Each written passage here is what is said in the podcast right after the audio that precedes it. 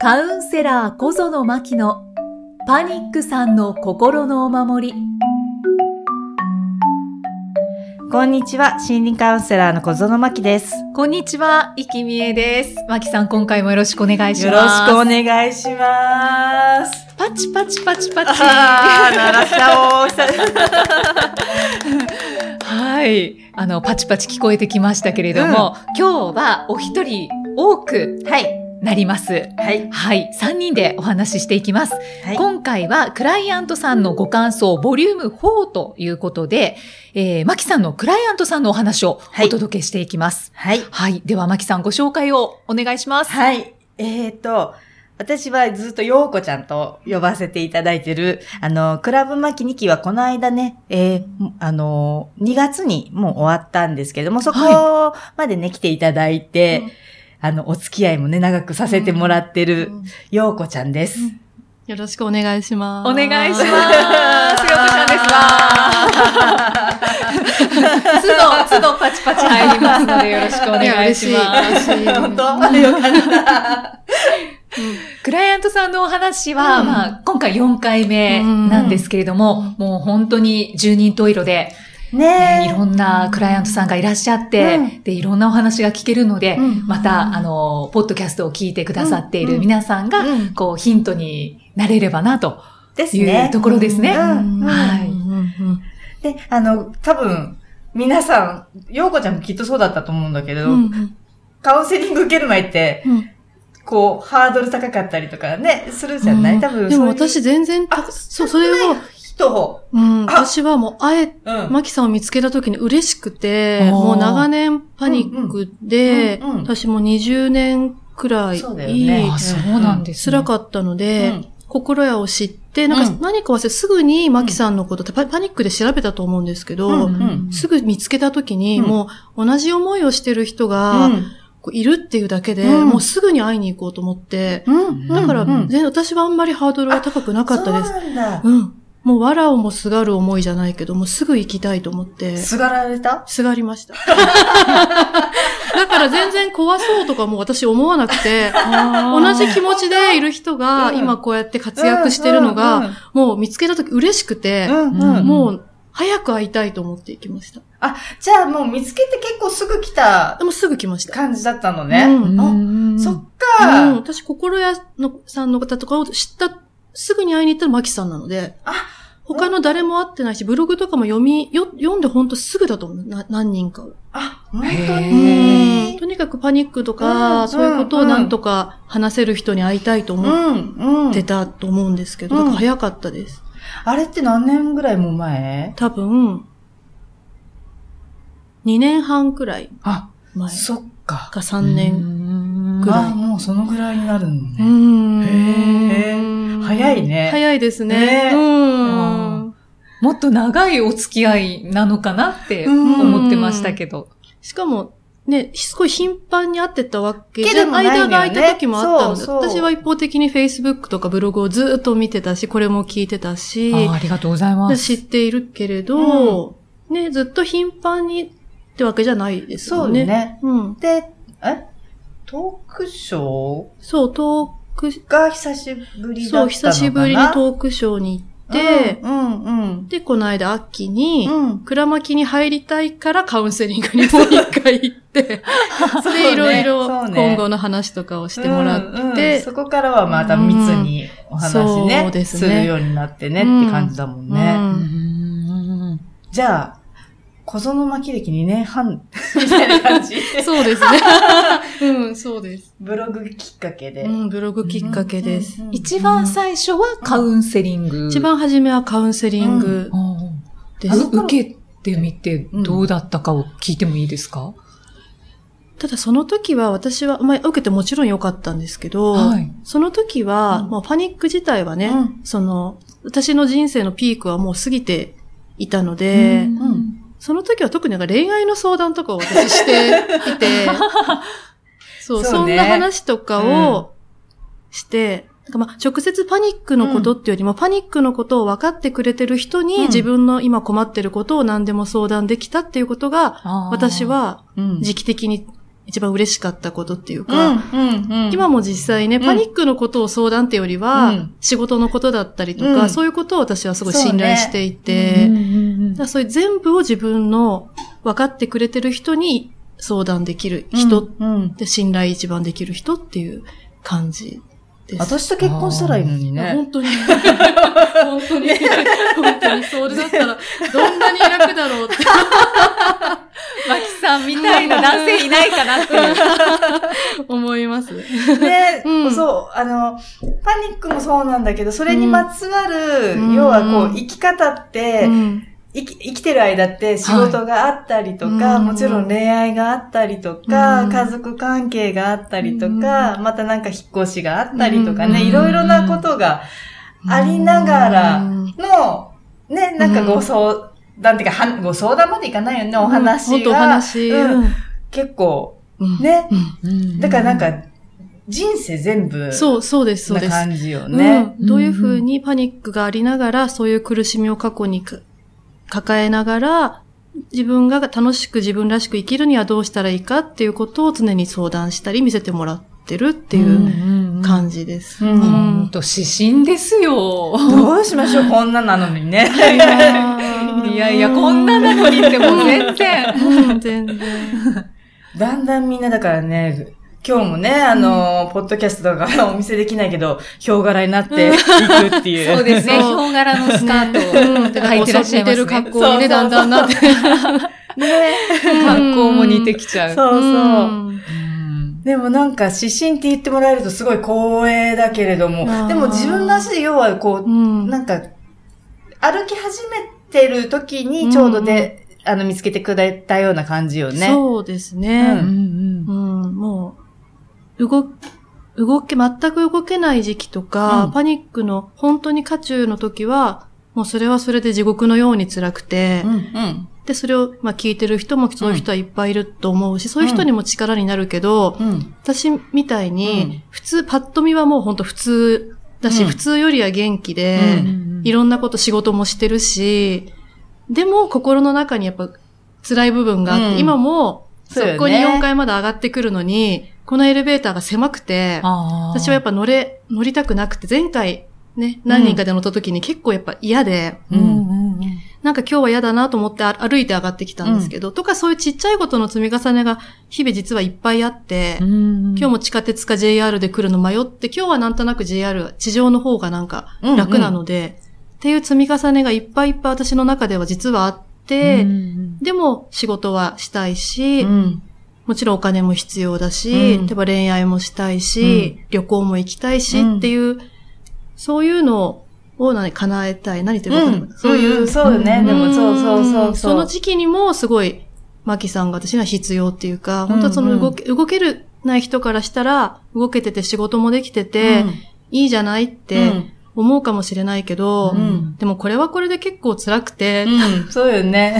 やっぱりわからない分だけ、もうなくなったけど、最後。うんティッシュがティッシュがね。そうそう、日々何かするにも絶対選択しながらで、うん。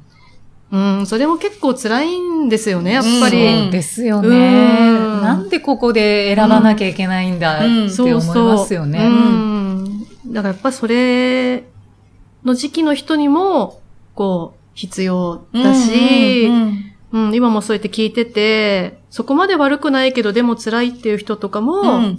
なんか、ね、うん。力になったらいいなって思う。多分ね、うん。そ、全体の割合から言ったらそっち側の人の方が、やっぱりだん、あの、結局多くはなってくるのよね。みんな、うんずっと引きこもっ、私もね、引きこもってた時期が、こう、何年かあって、うん。でも、動い、あの、人生の、こう、全体で見ると、動いてる時期の方が、やっぱり断然多くて、でもその中で、今、ようこちゃん言ったように、あ、じゃあ、ちょっと今日は電車ど、どっちにしようかなとか、本当ね、ちっちゃいことって多分、捉えられるようなところなんだけれども、そこがまた、一回一回こうブレーキになって、自分の動きを止めてしまう人もやっぱり止めるっていう選択する人もいるしうん、でもやっぱり心の中では、いや、そういう苦手な部分もありながらも、でも自分らしくやっぱり生きていきたいんだっていう方が、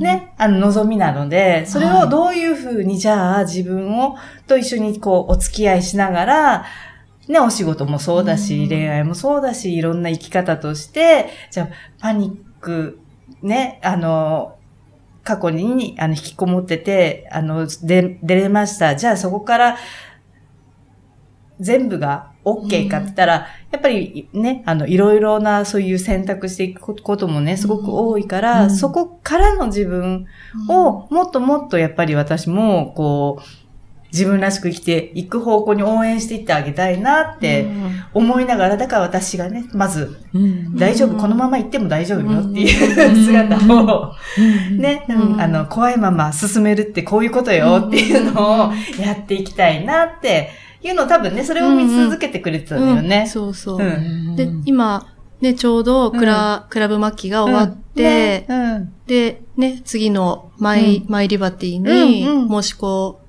だところなんですけど、はい。もう本当にこのクラブマキ入ったあたりから、すごい私の人生が本当大きく動き始めていて、うん。今一番動いてる時期で、うん。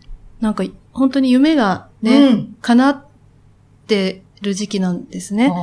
で、うん。例えば今ここにいることもさっきちょっとお話ししたんですけど、はい。私は、あの、放送の仕事をしてみたいって思ってた時期がすごくあって、そういう放送学部の受験勉強をずっとしてて、その時はもうパニックだったんですけど、まあ何としても行こうと思って、でもなんかそれはタイミングでなんか、いろいろあって、うん。直前で受けれなくなっちゃって、で、まあ2番目になりたかった、あの、鍼灸師マッサージ師の仕事の方に就くことになったんですけど、でもな、これはこれでやりたいと思っていて、うん。で、今日今こうやってお話しすることができてるのはとっても嬉しいし、で、お仕事も、秋に、去年いろいろね、体調すごい、ね。もうそれも不思議で、もう異常に崩して、その頃に来たもんね。そうなんです。もう本当にいろいろあってボロボロの中で、もう体調、入院することが2回あって、ーで、10年勤めた病院を、まあ、電話で辞めちゃったんですけど、でも、それでもう、でも結果的に、うん。もうそこから流れを変えざるを得なくなっ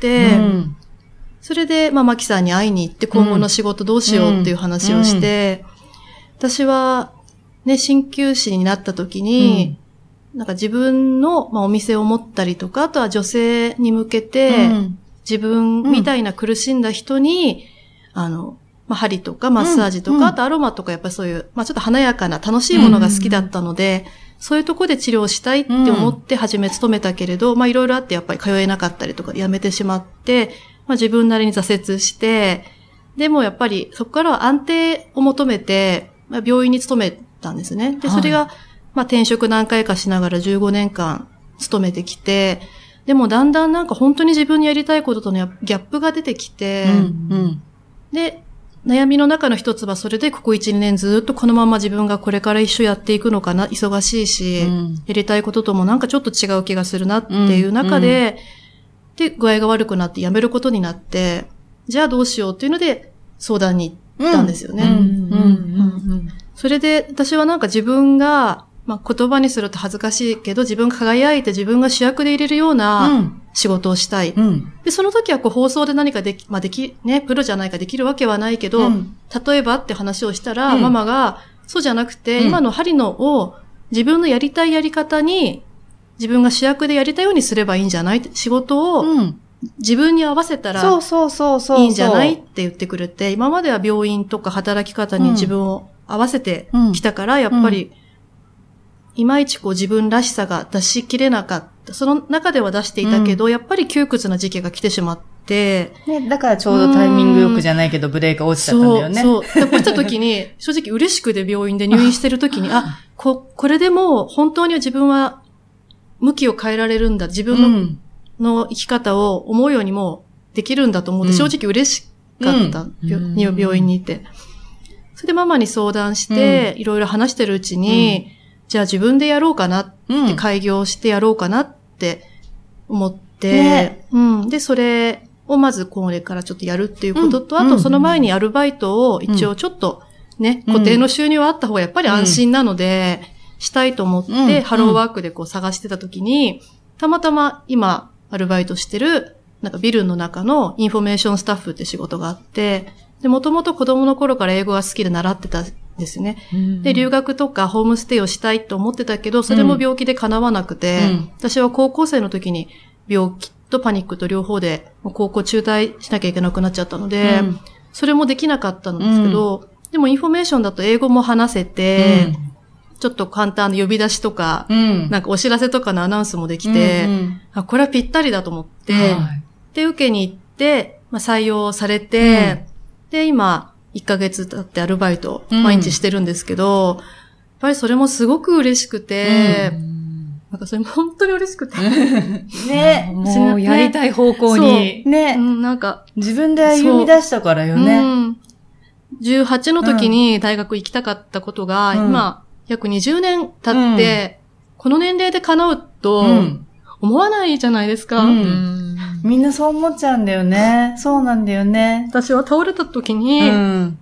もう自分の人生は終わったなと思って、うんまあ進学校だったから、みんな大学に行くのが当たり前の環境で、うん。どの学部に行くかって話を毎日してるような学校だったので、うん。うん。う高校を中退した時点でもう、人生は、惰性みたいなね。そうそうそう。今みたいに、ねそう、SNS とかも、うん、なかったから、情報もないから、で、そういう行かなくてもいろんな生き方があるよっていうような時代じゃなかったので、うん、もう、ダメだなって自う分は。ん。うん。思ってたから、うん。今になって、ね夢が叶ってこうやってお勤めして、うん。ね、もうそれだけで毎日、うんうん、電車に乗って自分が通勤してることも本当に嬉しくうて、ん。まさかそんな日がうん、来るとそうはだよね。思わなくて、ん。もうそれは本当に嬉しくて、家族にも泣いてこないで言いました。本当に私嬉しいんだってなんか夢叶えるとじゃないけど、その、やりたいことをするっていうことを、いろんなことでこう、歯止めがね、どうしてもかかっちゃう。ね、ようこちゃんの場合はいろんな、そのパニックも含めて他の病気もあったりとか、いろいろね、辛い思いもね、してきて、だからそこで一回一回ブレーキになってしまって、諦めちゃううん。っていう選択ももちろんね、あの、世の中にはする人多いと思うんです。なんだけれど、あ、そそこで諦めなくていいんだっていうのをね、うん知ってもらえたのが、うんすごい良かったなって私は思ってて、もともとなんか、諦めかけてた部分もあるけど、でも、本当もともと割と、諦められない方で、したいことがいっぱいあって、ママとそこも似てると思うんですけど、パニックの人ってみんなそうだと思うんですそうなけど、の前のめりだから。そうそうそう。そもそもがね。うん、やっぱり今も飛行機とかも死ぬほど怖いけど、うん。でも私海外旅行に行くんです。やっぱどうしても行きたいので、行った先のことをうん。浮かべると、死んでもいいから行こうって思って、うん。いつも泣きながら飛行機に乗って、で知らないでしょ？知らないです。ね、ここにも来てんだもんね。そう、それで必ず飛行、ママのブログで知ったことだから、うん。飛行機乗るときに、必ずあのカウンターで、私パニック持ちなんですって言って、うん。ちょっと飛行機がすごく苦手なので、気分が悪かったらお声かけると思うんですけど、助けてくださいって言うと、うん。必ずあの、声をかけて乗る前とかに、うん。で、席をちょっと、あの空いてるとこにしてくれることもあるし、うんまあ、なんかトランプとかくれたりとか。なんか皆さんすごい親切で。親切よねそうなんです、うんそれでお友達にも言って、で、ハワイに行ったり、タイに行ったりしてう、ん。うん、そういうのもやっぱ諦められなくて、やっぱり自分の人生だから、うん。やりたいことはやりたい。やってみたい。うんそうそうそうで失敗してもいいから、失敗したんだって言いたい。いややらないで、うん。やりたかったけどできなかったって、なんかこう、恨み事じゃないけど、言うのが私絶対に嫌で、うんうんその背中を押してもらって、うん、よかったなって、そう。たまにね。そう。うん。押すんじゃなくて蹴飛ばすうんんだよね。そうそう。でもそれぐらいしてもらわないと、いいわよ。いつでも蹴飛ばすぐらいなら。うんうん聞いてる人ちょっとビビんないですかね？うん大丈夫ですかね？うん、大丈夫優しく押してますようね。ん。でも私あんまりママのこと怖いって思わなくて、そうね、初めからさっきもうんそう言ってくれたもんね。そうそうそうそう。愛があって言ってくれてるし、こんなにわか、わかって言ってくれてるっていうのが一番、多分わかんない人に言われたら逆になんか、わかんないのにって思うけど、うんママは経験して言ってくれてるかうら、ん。うん私あんまり、うん、怖いと思わない。何回も言うとなんか、言わされてる。いや、もう本当に。なんかみんな怖い怖いって言うじゃないですか。そうですよね。うん。別に。怖くないですもんね、イキさんもね。私は、私は、はい。はい、私は違いました。ねうん。私もそんなにありがたいなってうん。思います。それぐらい言ってくれて。ねううんん。なんか見ちゃった。なんかちょっと、ちょっと変な間が生まれましたけど。で。いや、もう、たくさんお話いただいたので、はい。もう、こう、耳を暖房にしながら、んね、うん聞いていた、ポッドキャストのね、向こう側の方たちたくさんいると思うので、うん本当ヒントは今たくさんもらえたと思います。うん。んうん。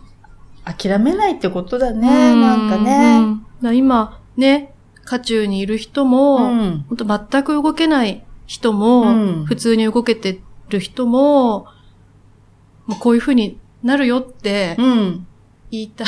うん。特に本当に動けない時期が私も5年くらいもう家からほとんど出れなかったし、もう誰かいない、一人で家に1分も入れなくて、うん母親がゴミ捨てに行くガチャンっていう音を聞くともう震え上がるほど怖くて、もう、うんねえ。うん、ビデオ屋さんとかで棚のつい高い棚の向こう側に家族が行っちゃっただけで、もう怖くて怖くて入れないっていううん。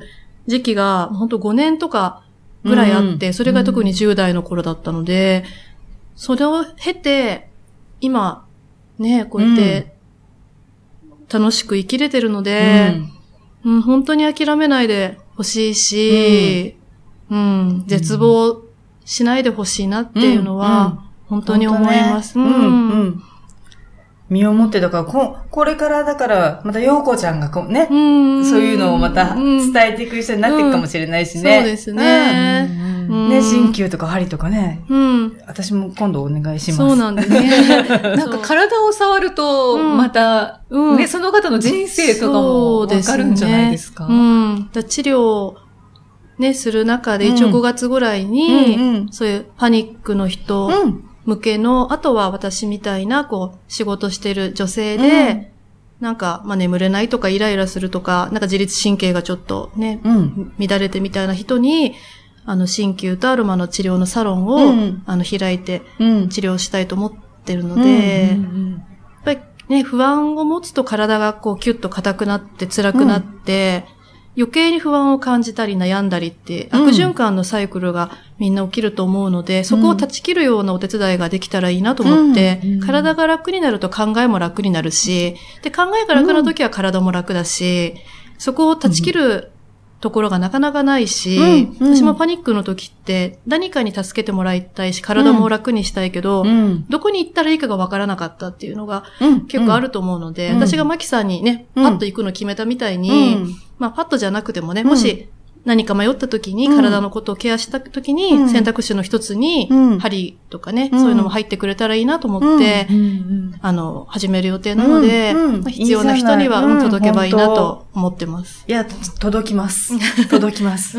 美容、美容のねね、美容の針も美容やるの針も、嬉しいなそう。そういうのをね、やりたい人も来てもらえたら少しお話もね、うんする時間も取りたいなと思ってます。ね、体の感覚もだってもう自分で知ってながらでうんまたね、やるわけだから、うんね、必要な人たくさんいると思うし。ね、ううんん。必要な人はね来てください。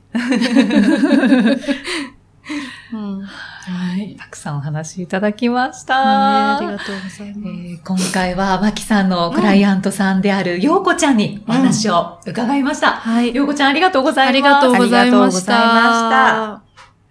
えーでは、最後に、マキさんからカウンセリングのお知らせです。お願いします。はい、えっ、と、3月なんですけど、カウンセリングの申し込みがもうあの、すでに終了してしまっていて、はい。で、あの、まあ、4月以降であれば、あの、まあ、今からでもね、あの、受付は全然 OK なんですけれども、まあ、それで、あの、3月ちょっと受ける、まあ、それこそね、今さっきもね、お話あったけど、この自律神経じゃないけどね、ちょっとこう、みんなね、季節の変わり目だからこそ、こう、ちょっとまた違うカウンセリングっていう感じで、その季節の変わり目的カウンセリングがこの時期って実際は本当は増えている時期なんですよ。うんその時期にちょっともうお、ね、受付おしまいになっちゃってしまっているので、その、ね、代わりといっちゃなんなんですけど、あの、前、昨年の10月に、あの、トークショーした時の動画セミナーが、あの、まあ、随時あの、あの、ブログだったりとか、で、あの、販売はさせてもらってるので、一応、あちらね、私何回か自分でも聞いてるんですけど、はい。ほぼほぼ喋っちゃってるっていうぐらい、あの、カウンセリングの内容を喋っているので、もしね、あのこのカウンセリングが、まあ、ハードル高い人ももちろんそうですし、この時期ちょっと自分を見直したいなとか、自分のその、なんか、コントロールしましょうっていう話ではなくて、自分自身を知るっていう意味合いで何かこう、ヒントになるものが欲しいなっていう人がいたら、あの、まあ、大体、ね、あの、巷ではカウンセリング10回分って言われている。で、私、あの、大体ね、あの、3万5千っていうね、ちょっとお高い感じの カウンセリングが10回分みたいなのが 1万2千円みたいな、なんか計算できない人みたいになっちゃってるので、ものすごいお得ってことですね。で、プラス、ね、これ、コエラボさんがね、あの、音バージョン、ね、音声バージョンまで作ってくれて、え全員漏れなく音もね、いあの、ポッドキャストのように聞けるだけのやつもプレゼントっていうね、おー。形なので、このね、時期に、だからあの、お外散歩しながらとか、ちょっとうんうん聞きながらまた、ポッドキャストとまた別のバージョンで聞いてもらったらいいかなと思って、で、せっかくカウンセリングがちょっと、あの、反対に受付がないのを、なんていうのかな、はい。よく取ってもらってっていうんじゃないけれどもうん、うん、これをきっかけにね、またそういうのも使っていただけたらなと思って、うんおりますそうですね。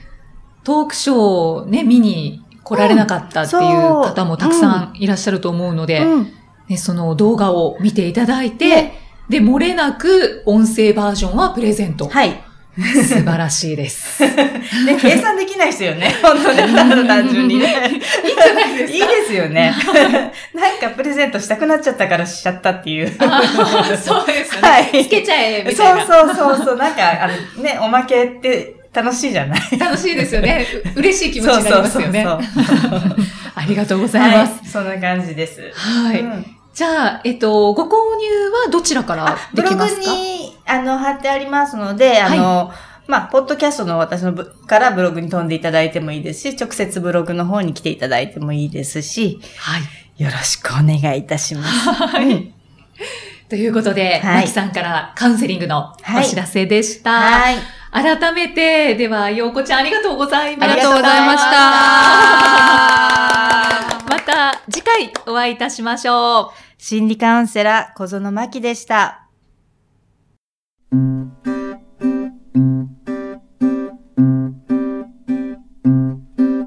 素